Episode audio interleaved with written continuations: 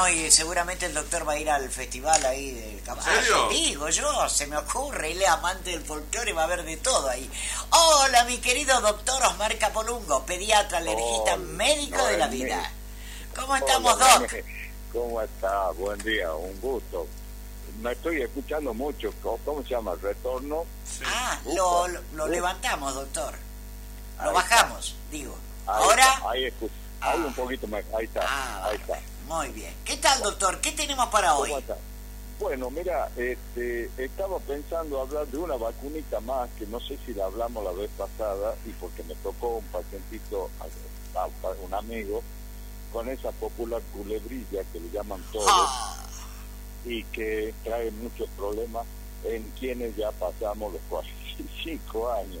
¿Por qué? Porque cuando somos chiquitos cruzamos una enfermedad que to- todos la conocen que se llama varicela. Sí. Ese virus, que es el virus del herpes zóster, se queda este, dur- durmiendo, por decirlo así, en los ganglios de nuestro organismo y se queda ahí a vivir con nosotros y a convivir con nosotros. Hasta Ajá. que cuando llegamos a cierta edad, pasados los 45, nuestro sistema inmune empieza a envejecer también junto Mm. con nosotros o por algún otro tipo de patología o tratamiento y entonces el virus encuentra que ya no está frenado por nuestro sistema inmune y hace de la suya produciendo eso que todo el mundo la conoce como la culebrilla y que dicen en el, en el campo y en algunos lugares que si se unen las dos, ¿has visto cuando ven en el Sí.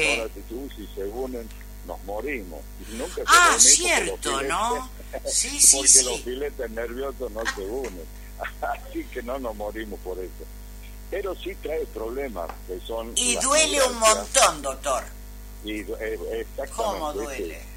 Entonces hay una vacuna que ya está en la República Argentina de hace tiempo y se la puede comprar y se la puede poner porque no está en el calendario oficial obligatorio, menos para los adultos, los adultos o, lo- o la gente, como le llaman ahora, de la tercera edad. Sí. Pero la vacuna, ¿qué viene a traernos?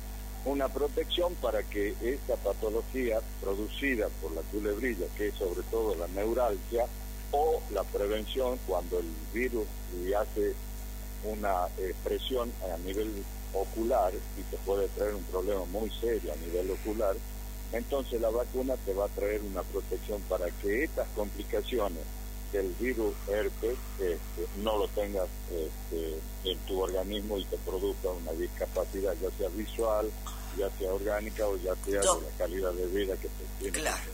Doctor, pero lo Sí. de la lo del herpes o mal llamada culebrilla Sí, en la vista, ¿de qué manera se presenta? Así, eh, empezar, empieza a picarte el ojo y si te toma la córnea vas a tener este, úlceras a nivel de la, de la córnea, también te lo puede tomar al párpado y te puede y, y te puede tomar también y te puede dar un cuadro encefálico también.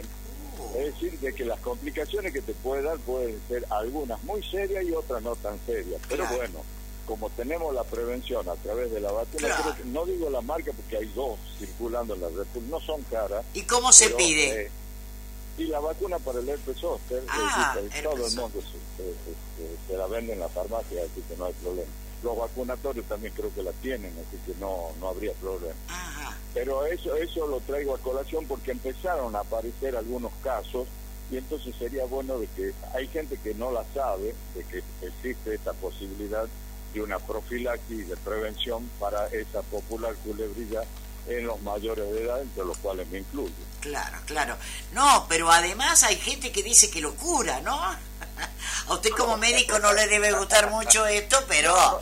No, no, no, es decir, el virus cuando está, eh, pero a mí está, no. Claro. Este, bueno, sí, puede ser que me curen de palabras con la tinta china y con todas esas cosas, pero bueno, este, eso es así, la popular se usaba mucho la tinta china como para apagar la respuesta a nivel de piel. Claro. Pero bueno, eso es lo que eso es lo que tiene hoy la medicina moderna. Acá, ponerlo ponerlo en el en el calendario de Eh. quienes estamos además en esta edad Mm. no solamente la vacuna de la gripe la vacuna Todas. de la neumonía Todas. sino también la vacuna del herpes zóster que nos puede traer una protección y una mejor calidad de vida Escuche, doctor, sin duda, sin duda. Sí. Mi pregunta para el doctor, yo tuve herpes zóster, pero me dio en brazo y mano.